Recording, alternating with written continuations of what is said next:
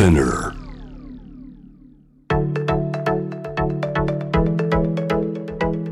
伊藤忠 Dear Life, Dear Future Brought to you by 伊藤忠 SDGs スタジオシェリーがお送りしています Dear Life, Dear Future ここからはゲストと一緒にお送りしていきますお笑いコンビ Fall in Love のバービーさんです。こんばんは。こんばんは、バビタンとビヨーン。よろしくお願いします。いやーバビタンとお話ししたいことがありすぎてうんもうすでに今日は時間が足りないと思ってます、あ、もう序盤でね。もう。スタートで。序盤で な思っちゃうよね。いや本当に遊びに行こうって言って全然行けてないから。そうなんですよ。もうここであのお茶しながら飲むなぐらいのね。ぐらいの感覚で。そうそう、ええもちろんねもともとその芸人さんとして、ん。バビタンをあの把握してる人がほとんどだと思うんですけれども。なんかのえっ、と番組の知名度調査みたいな時に、はいはい、あの意外にもうん、90%超えという知名度を弾き出したことがあった。すごい。そう。だから、うん。あの名前だけは知っていて、うん。あの金太郎とゆいピーと混ざってる人が何人かいる。そ れはなんかなるほどね。名前だけ知ってるって人はいいると思いますね。わかる気がします、ちょっとねそのテレビ見てる人はね。そうそうごっちゃになるから。なんかでもそんな中でやっぱり私はこうあの最近でもないですけどね。昔から結構ちょくちょく、あれバビタンそんなこと言ったんだ。へえってちょっとこう私はアンテナに 引っかかってはいたんですけど、ビンビンキャッチしてくれてたんだ。キャッチしてます。はあ。でもなんか気になるのは芸人さんとしてん。ネタをやられてる頃からこういろんな社会が抱える問題うん。には結構こうどうなんですか？関心あったりしてたんですか？いやーなんか社会問題として捉えてきたことはあまりなくって、うんうん。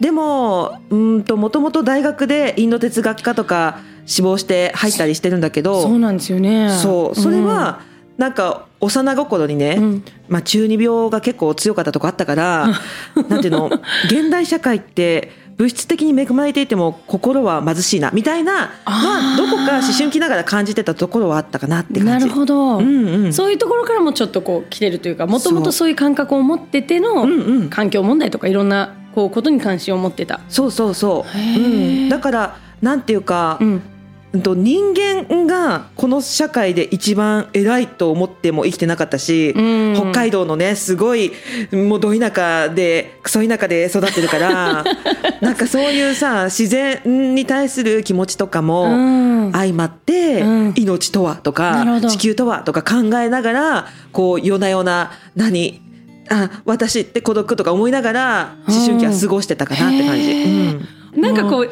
発信するきっかけっていうか、うん。い言うようになったなんか理由とかはあったんですか？いやほら私たちほぼ同期みたいなところあるじゃない？ですね。うん。でこのテレビ業界駆け抜けてきて、うん。なんかこうタレントたるやとか芸人たるやとかすごい強いところで生きてきたじゃない？はい。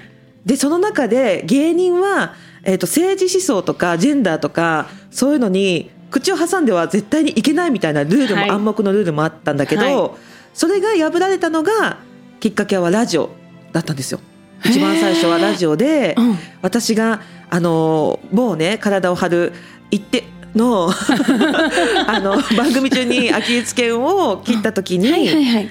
体張るロケとか、うん。こう芸人らしい仕事がなかなかうまく稼働できなくなった時に、うん。ちょっとなんか本音で喋ってもいいかなみたいなフェーズになった時にちょうどあのラジオで、うん昔からジェンダーに関する発言実はしてましたよねとか、うんうんうん。芸人さんとして本音はどうなんですかとか聞いてくれる番組にゲスト呼んでもらってはい。それがバーッと文字起こしとかラジコとかで拡散されたのがきっかけ。そうなんですね、ええ。でその怪我しされた時に何かこう感じることがあったってことですか？あったあった、うんうん。なんかもともとやっぱりあの社会に対して思うことはたくさんあったけど言えないなっていうのももちろん抱えていて、うんでアキレス腱切った時に、うん。あこれは運命だなってちょっと思った節はあって、うん。やっと楽になれるってちょっと思ったの。怪我したことで。うん、えー、なんでなんんで？このまま、うん。あのお下劣芸人で突っ走らなくてもいいかもっていうへえあちょっと私らしい自分に戻っていいのかもっていうなんかおぼし飯みたいなものを感じたのねその時に。あじゃあもういいかふじあの舵振り切っていいかなみたいな感感じに怪我をきっかけでなりました。へえ、なるほどね。あの、まあ、この SDGs の話をいろいろしていきたいと思うんですけども、17の目標の中で、はい今、こう、興味関心のあるものってどれですか？うーん強いて言うなら、うん目標1の貧困をなくそうう。でもこれはね今っていうか、結構ずーっと私の中では、うん。あのテーマかもしれない。うーん。あ、のその中二病がね、はいひどくて、うん命とは死とはみたいな考えてる12歳ぐらいの時に、はい。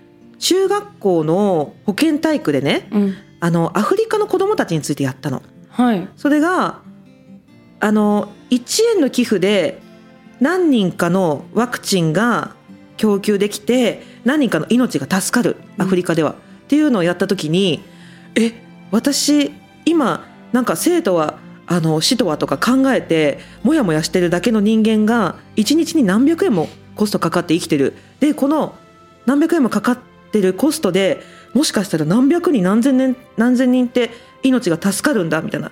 こんなに生きることに前向きじゃないうん。私のコストで生きたい人たちが生きれるかもしれないって思った時にうんうん。うわー私なんか何やってんだろうみたいな気持ちになって12歳で。12歳ぐらいすごい、素晴らしい。そううんうんその時にあなんかもちろん私ができる分をなんていうかシェアできたらいいなとは思ったけど、私が稼げば稼ぐほど多くの人を救えるかもしれないって発想にもなった。なるほど。うん、なんか船が大い。きい方がうんいろんな人を乗せられるよねっていう感覚敵。になっうんうん。て、ビッグになってやるぞみたいな。へえ。感覚そうなんだ。うんうんうん。すごい。そして本当にめちゃめちゃビッグになりましたしね。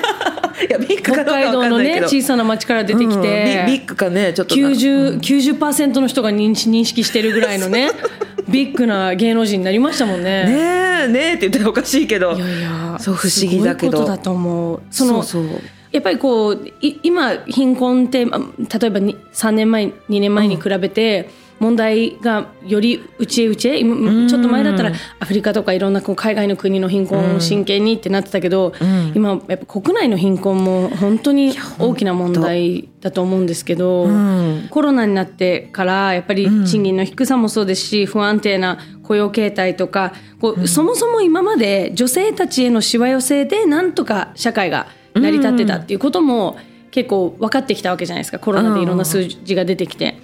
であのこういう現状を見た上でうん。どうどうなんですか？こう何ができるんだろうか？我ね々一人一人に。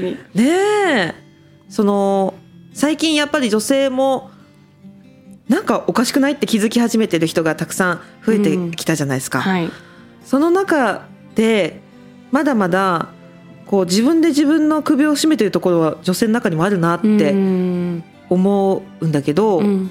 それはなんかこうやっぱりおとなしいとか、えっと怒らないとかそういう人って魅力的とかって言われるじゃない？それ自体が、うん。その魅力的って言われることに自分も魅力的と思われたいからそれを内在化したり受け入れちゃったりとかしてどんどんどんどうん。んその我慢して我慢して。我慢して、うん。いわゆる女性らしさみたいなものをね、はい。背負っちゃったりとかっていうことに気づいてない女性も多いだろうからん。そこはなんか自覚できたらいいよねとは思います。いやこれ本当にむこのあのジェンダーの問題とか、うん。特に今回のこの貧困の話もそうですけど今まさに今内在化してその、うん。あの女性たちが今しわ寄せを今まではなんとか、もうとりあえず文句言う女性は嫌われる、うん。なんかこう訴える女性は嫌われる。声の大きい怒ってる女性は、嫌われるっていう世の中だからこそ我慢して静かにして横のなんかみんなの状みんなもやってるしなじゃあやるしかないかってやってきたのが、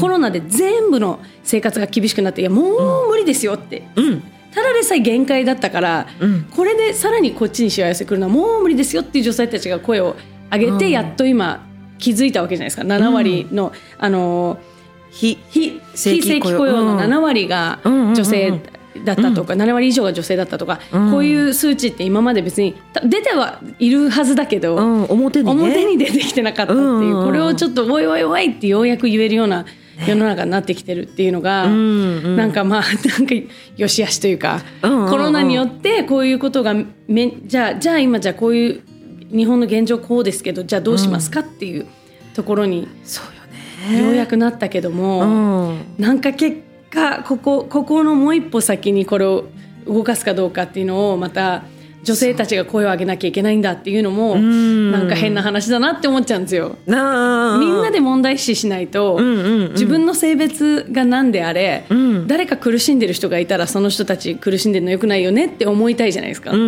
ん、今回のうん。このコロナをきっかけに女性の自殺者が増えたとかってはい。いうニュースが出たりして、うん。でそれにいやもともと男性の方が多くて今でも男性の方が多いじゃないかっていう意見もあるじゃない？なるほど。でもそれもその今まで女性ばっかりやってきたものをうん、男性ばかりがやらずに性別関係なくやるようになれば男性が背負ってるプレッシャーもこっちが肩代わりすることできるのになとかって確かになるほど。思うから、うん、なんか男性は男性だけで辛いんだよって言ってないでそっちの理解もして、うん。そ相互理解ね。そうですねお互いに。うんうんうん。うんお互い分け合おうよって言えたらね、みんなちょっとは肩の荷を下ろせるのかなとか思ったりね。ね。うん。なんかみんなお互いをお互い様お互いを理解しようよみたいな曲をまさにバービーさん、うん。ミュージックシェアしてくれたんですよね。あそうなんですよ。ちょっと紹介してもらっていいですか？いいですか、はい。USA for Africa We are the world めっちゃ笑ってる。めちゃくちゃあ笑ってる。私これをラジオでかけたいっていう日が来ると思わなかった。何でですか？何でですか？いやなんかねえ。うんわかるわかる。ちょっとやっぱ恥ずかしいですよね。恥ずかしいよね。ちょっと照れちゃうこの曲選ぶのは。そうそうわかる。わかるでしかもこのね SDGs 掲げた番組でこれをドストレートに出すっていう私。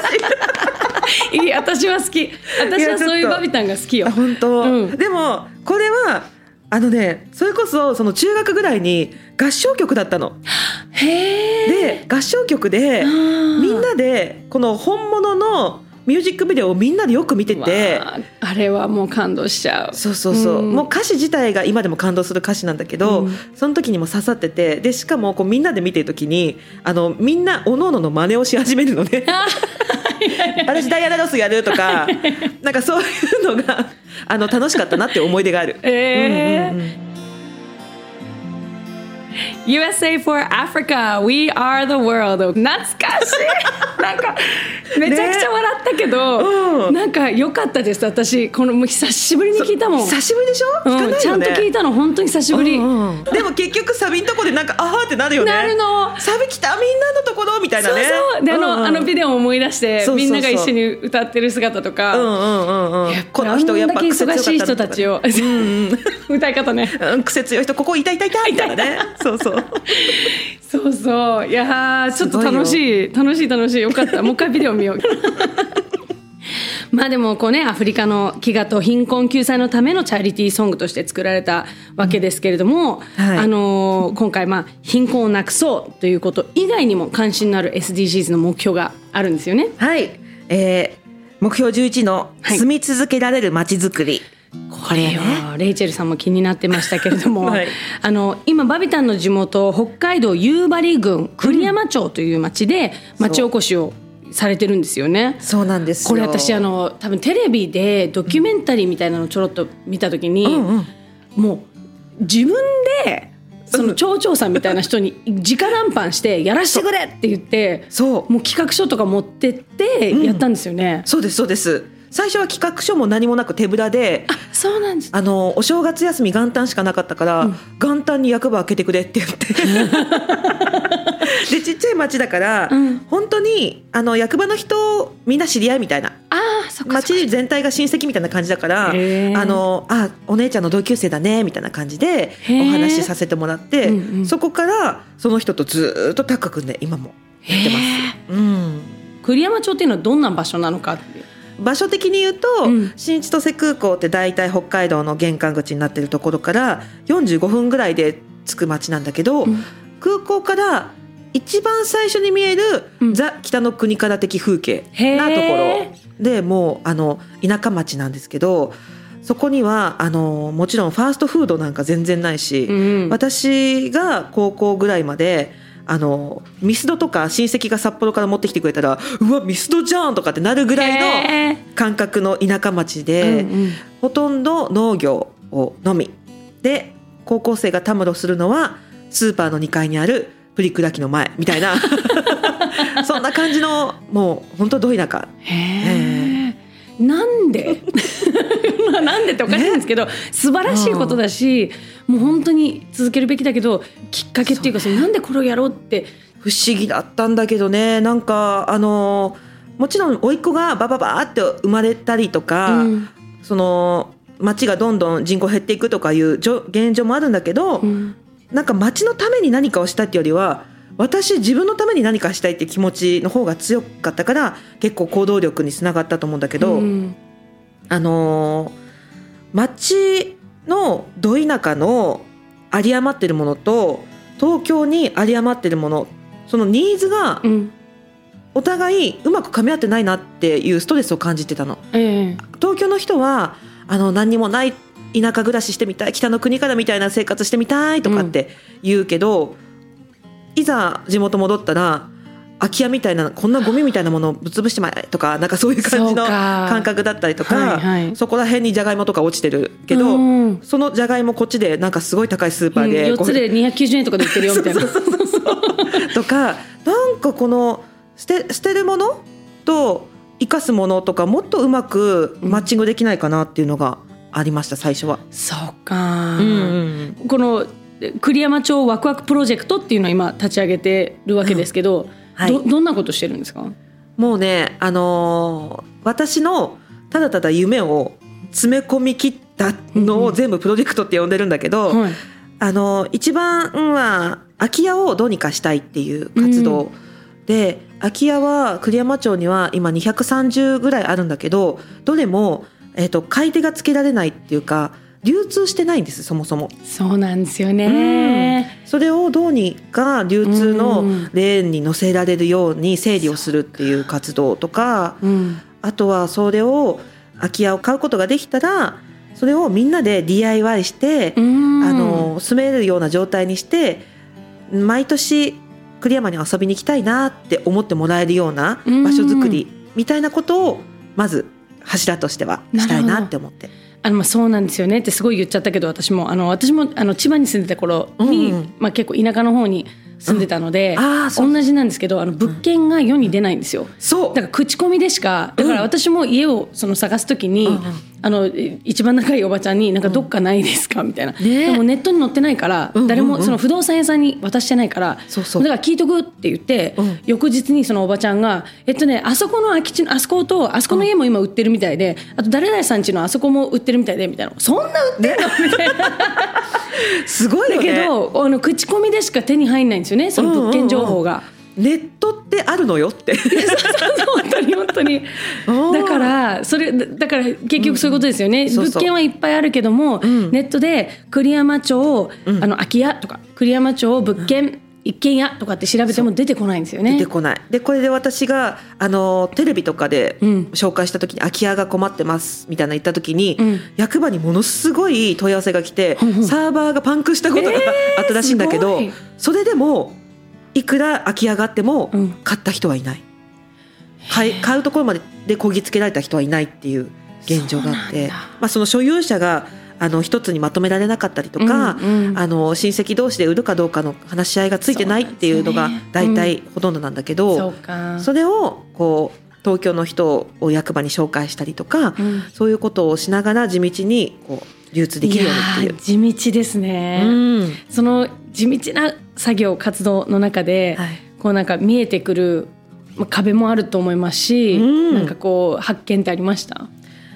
いややっぱりそのネットがないよねっていう ところから推測できるの。もともとあの地元のうん。あの苦手なところとしてはプライバシーがないコンプライアンスがないっていうところはなるほどね、うん。あの苦手なところだったんだけどでもそれの逆に大人になっていい面も見えてきたっていうかあのプライバシーとかがないからこそいざっていう時助けられる、そうか。うん、確かに。人と人で助けられるっていう、そういうネットワークっていう意味では良さうん。っていうふうに私は大人になって見えてきた部分もある。うんうんうん。だけどまあちょっとねもうちょっとあの加減ってものがあるじゃないっていう 思う時もある。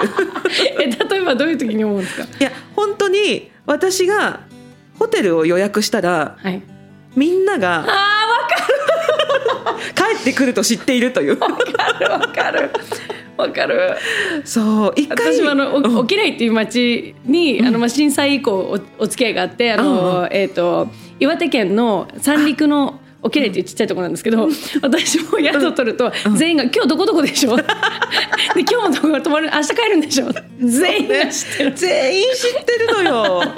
もうさ誰がどう言ってんのなんて突き止めようっていう根気すらなんかもうそうそう。もうないなくなるないない。うん。うんで私一回その地元のホテルに泊まった時にあの彼を一緒に連れて行こうと思って、うんで男女比聞かれた時にねはい。予約の時に、うん。えっと、女性1え男性1で笹森かなです本名ではいはい。予約したら、あの結婚の挨拶だっていうので街中広がって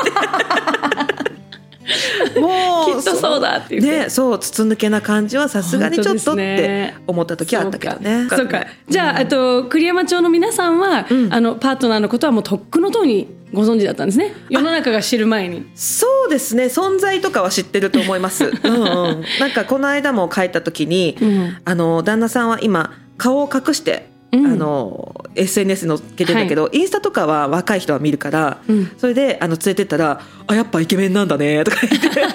あちゃんと把握してくれてたんだねっていう感じで。へえまあでもなんかこうあのバビタンが行くことでうん。地元のお店で買い物したりとかそういうことでちょっとでもねう。うんううん。動いたりそれこそ栗山町ってどこのどんなところなんだろうってあの、うんうん旅行の途中でちょっと立ち寄る人がいたりするだけでもちょっといいかもしれないですよね。ね、それだ、うんそれぐらいがちょうどいいのかもねって思います。うんうん 結果的に 結果的にそう。長年やってきた中でそう、うん、たどり着きます、そこに。ですね。なるほど。シェリーがお送りしています。Dear Life, Dear Future。後半はバービーさんが私と話したいと思っている SDGs の目標について、私からは心が豊かになる自己肯定感が上がる取り組み、バービーさんのセルフリスペクトを伺いたいと思います。これはフェアトレードされたコーヒー豆の音。一方こちらはフェアトレードではないコーヒー豆の音。同じ音なのに私には違う未来が目に浮かびます。三方よしから続く SDGs 伊藤忠商事。インドネシア・サルーラ。地熱発電の蒸気の音。その蒸気は水に帰り地中深く戻っていく。そんな再生可能なエネルギーは街に明かりを灯し続けます。三方よしから続く SDGs 伊藤忠商事。